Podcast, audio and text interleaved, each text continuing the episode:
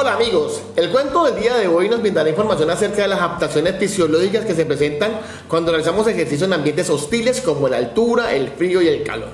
Esta historia inicia cuando el coach Hippo recibe una llamada de su campeona en atletismo Chitara, la cual se destacó por ser la estudiante más veloz del zoológico de Cali y que ahora se encuentra compitiendo por el municipio de Cutuquerres, Nariño.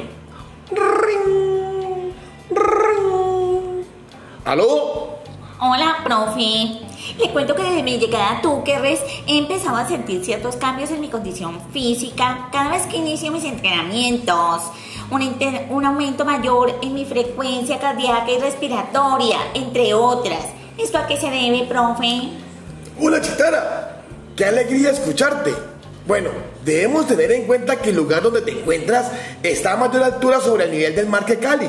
Esto afectará de manera significativa tu rendimiento si no realizas un acoplamiento correcto a la altura, que por el contrario te ayuda a mejorar tus condiciones. Entiendo, profe, pero mis molestias, ¿a qué se deben?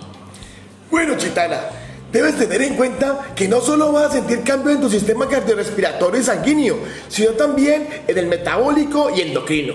El aumento de la frecuencia cardíaca se da porque en la altura se incrementa la estimulación simpática y ello incrementa tanto la frecuencia cardíaca como el gasto cardíaco en reposo. Con el paso de los días, la frecuencia cardíaca disminuye al igual que el gasto cardíaco. El aumento de tu frecuencia respiratoria se da por la disminución de la presión parcial del oxígeno en el aire. Mmm, ya. ¿Y qué otros síntomas o cambios pueden presentarse? Bueno, también puede ocurrir una disminución del volumen plasmático producida por el efecto del aire o frío seco unido a una disminución del vapor de agua del ambiente y mayores pérdidas hídricas por los pulmones y la orina. Aumento del pH debido al aumento de la eliminación de CO2 por la hiperventilación. Por otra parte, aumentos hormonales en el caso de las catecolaminas, corticosteroides, hormonas tiroideas, glucagón e insulina.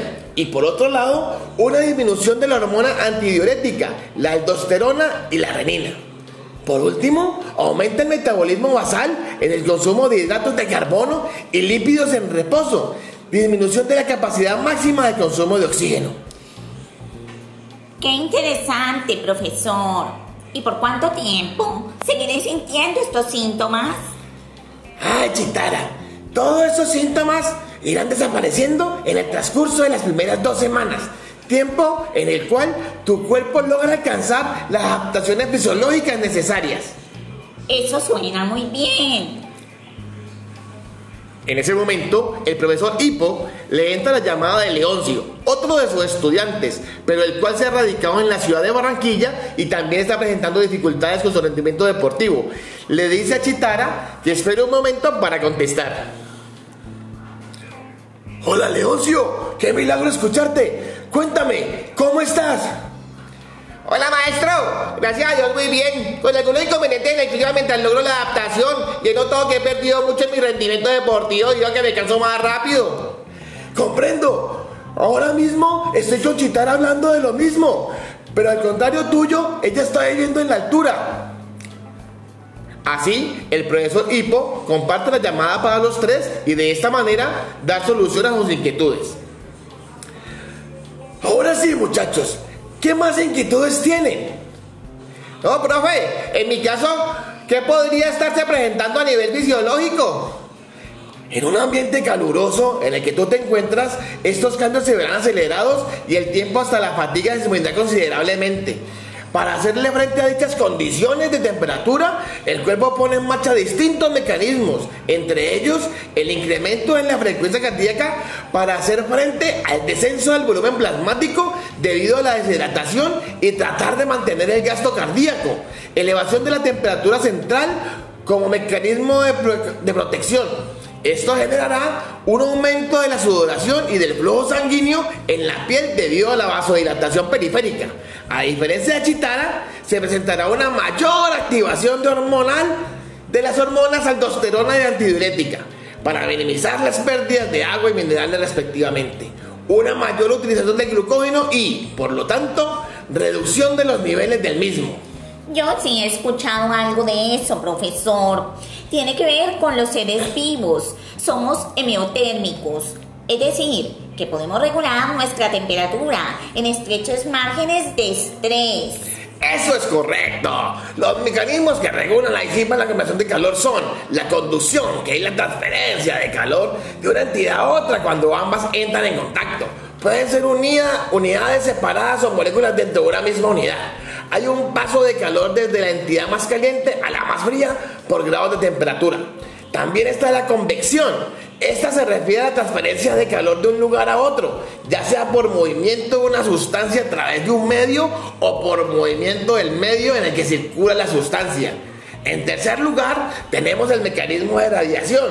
Aquí hay una transferencia de calor entre la superficie de dos objetos sin mediar contacto físico. Es decir, el calor se transfiere de acuerdo a los grados de temperatura a través de ondas electromagnéticas. Y por último está la evaporación. Esto quiere decir que es la transferencia de calor por paso de líquido a gas. Generalmente cuando el agua se, se transforma en vapor de agua. Uy, sí, ya entiendo. ¿Y eso de la aclimatación al calor qué es, profe? Cuéntame. Con eso se pretende incrementar la efectividad de dichos sistemas de compensación fisiológicos de una manera crónica para así aumentar la tolerancia al aumento de la temperatura en ambientes calurosos. ¿Y en mi caso? Bueno, los cambios de aclimatación al frío no son tan predecibles como los de aclimatación al calor. Se utiliza más el término de adaptación al frío que el de aclimatación. Profe, ¿qué debo, ¿qué debo tener en cuenta con relación a mi metabolismo? Bueno, existen adaptaciones metabólicas el aumento de capilares musculares y de la actividad de las enzimas oxidativas por el entrenamiento en la actitud es importante siempre que se mantengan los mismos niveles de entrenamiento. Y asimismo, el entrenamiento de la vía anaerobia se favorece por la altitud. Pero con la dificultad de no poder trabajar la mejora de ambas vías metabólicas por el tipo de entrenamiento diferente que se realiza. Excepto en las personas nacidas en la actitud o largamente aclimatadas. De esta forma, el coach Hippo pudo mejorar los conocimientos de Chitara y Leoncio para mejorar su rendimiento y alcanzar los objetivos propuestos en sus carreras deportivas. Dicen los rumores que Chitara y Leoncio se convirtieron en la mayor apuesta de nuestro país, alcanzando el podio en repetidas competencias en diferentes escenarios deportivos. Pues contaban con el conocimiento para adaptarse rápidamente y de la mejor forma para lograrlo. Ahora tú lo sabes, compártelo y anímate y empieza a entrenar. Hasta la próxima. Hasta la próxima.